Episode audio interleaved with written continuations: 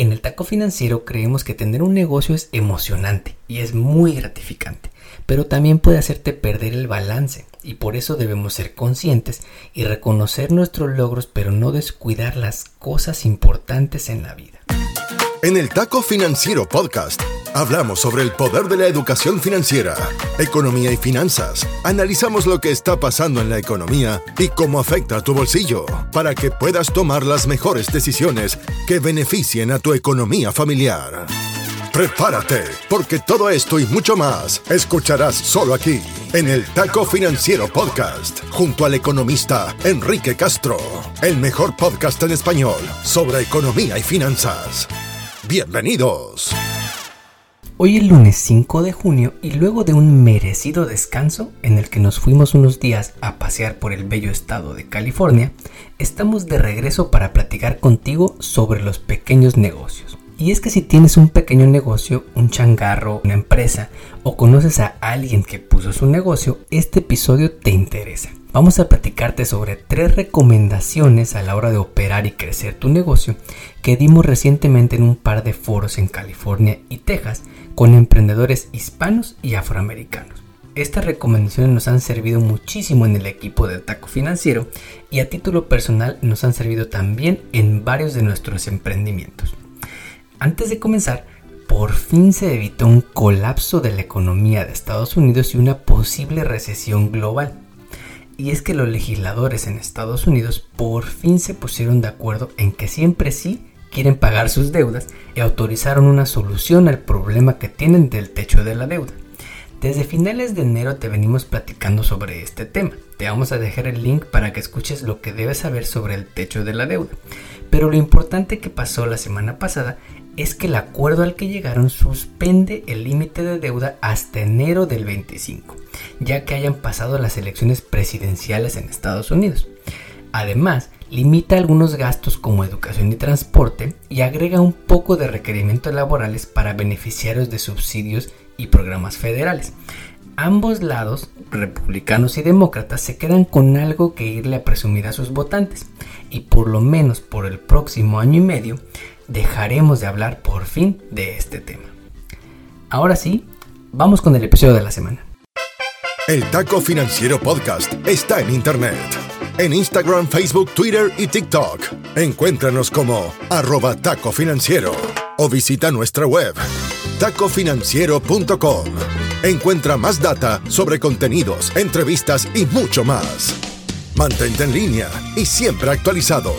tacofinanciero.com una idea del economista Enrique Castro.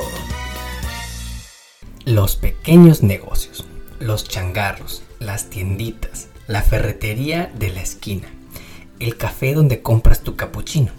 Todos estos negocios que normalmente tienen menos de 250 trabajadores se consideran pequeños y medianos negocios, de acuerdo con las diferentes categorías usadas alrededor del mundo. Se estima que hay más de 400 millones de pequeños y medianos negocios alrededor del planeta y representan 9 de cada 10 negocios que existen en el mundo y donde trabajan la mitad de los trabajadores en este planeta. En un pequeño negocio trabaja alguno de tus familiares o conocidos, te lo podemos asegurar. E incluso quizá tú tienes una empresa de jardinería, plomería, electricidad, limpieza, un restaurante y tú cuentas dentro de estos números. Y hoy queremos hablarles a esos emprendedores que se aventaron y tomaron el riesgo de dedicarse a algo que les apasiona, hacer un negocio por su propia cuenta y que están cumpliendo su sueño y que son dueños de sus empresas.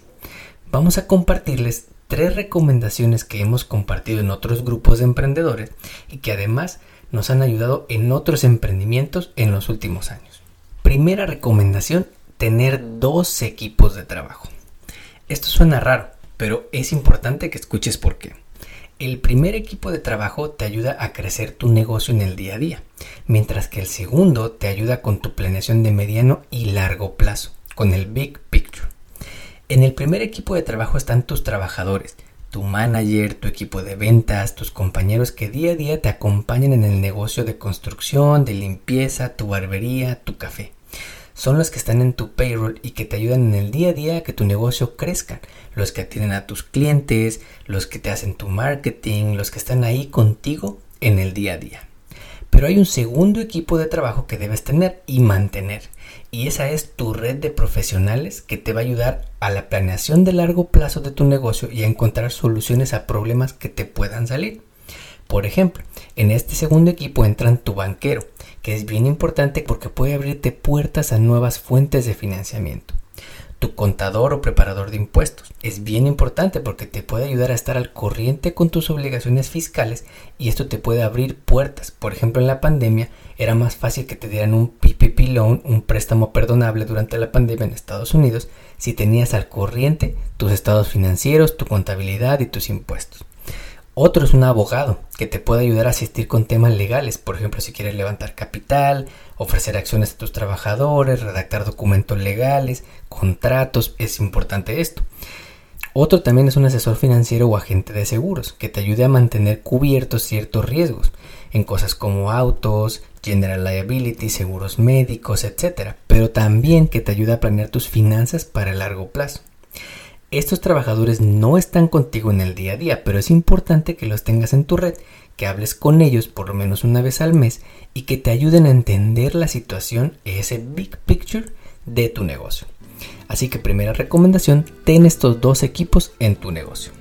Segunda recomendación, considera subir tus precios si todavía no los has subido, porque no hacerlo puede llevar a la quiebra a tu negocio. Esto es bien importante y a veces es difícil como emprendedor querer subir nuestros precios. Muchas veces nos da miedo porque pensamos que vamos a perder clientes, ya nadie nos va a querer comprar y se van a ir con la competencia. Pero ¿qué pasaría si te digo que los emprendedores, principalmente los que venden productos, sufren de una inflación más grande que la que todos los demás sufrimos? A la hora de medir la inflación o el aumento en precios, todos los países miden dos tipos de inflación, la inflación al consumidor y la inflación al productor. La primera muestra el aumento en precios que los consumidores pagamos, por ejemplo el precio de la gasolina, lo que compras al hacer la despensa, los utilities que pagas en casa, teléfono, colegiaturas, esas cosas. La segunda inflación muestra el aumento en los precios para los productores en la economía y mide el aumento en el costo de los insumos de producción, como insumos, costos de transporte, entre otras cosas. En Estados Unidos, así como en otros países, desde que estalló la pandemia vimos los dos tipos de precios, la inflación al consumidor y al productor, crecer muchísimo, pero los precios al productor crecieron todavía más que la inflación al consumidor. Como ejemplo, Estados Unidos los precios al productor llegaron a crecer 11.5% a tasa anual, muy por arriba de la inflación al consumidor, que llegó al 9.1%.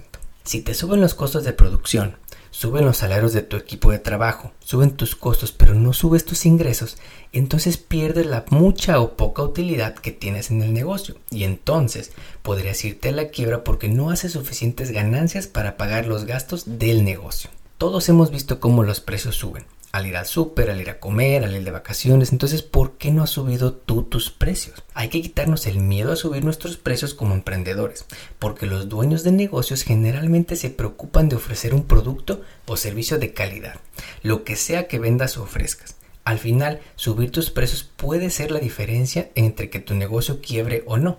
Así que segunda recomendación, si no has subido tus precios, considera seriamente hacerlo. Finalmente, la tercera recomendación que te queremos compartir es que te enfoques en las cosas que como dueño de tu negocio puedes controlar y dejes a un lado las que no puedas cambiar. Por ejemplo, hay cosas que afectan a tu negocio que nunca vas a poder cambiar. Que una pandemia cierre tu negocio por varias semanas. Que los precios de tus insumos suban. Que endeudarte ahora te cueste más porque las tasas de interés son muy altas ahora que hay una recesión global, que un huracán afecte tu ciudad, tu tienda o tus clientes. Todas estas no las puedes cambiar. Pero hay muchas otras cosas que sí puedes cambiar y están bajo tu control. Elegir cuidadosamente a tu equipo de trabajo. Que decidas subir o no tus precios. Que decidas crear algún nuevo producto o servicio en tu negocio.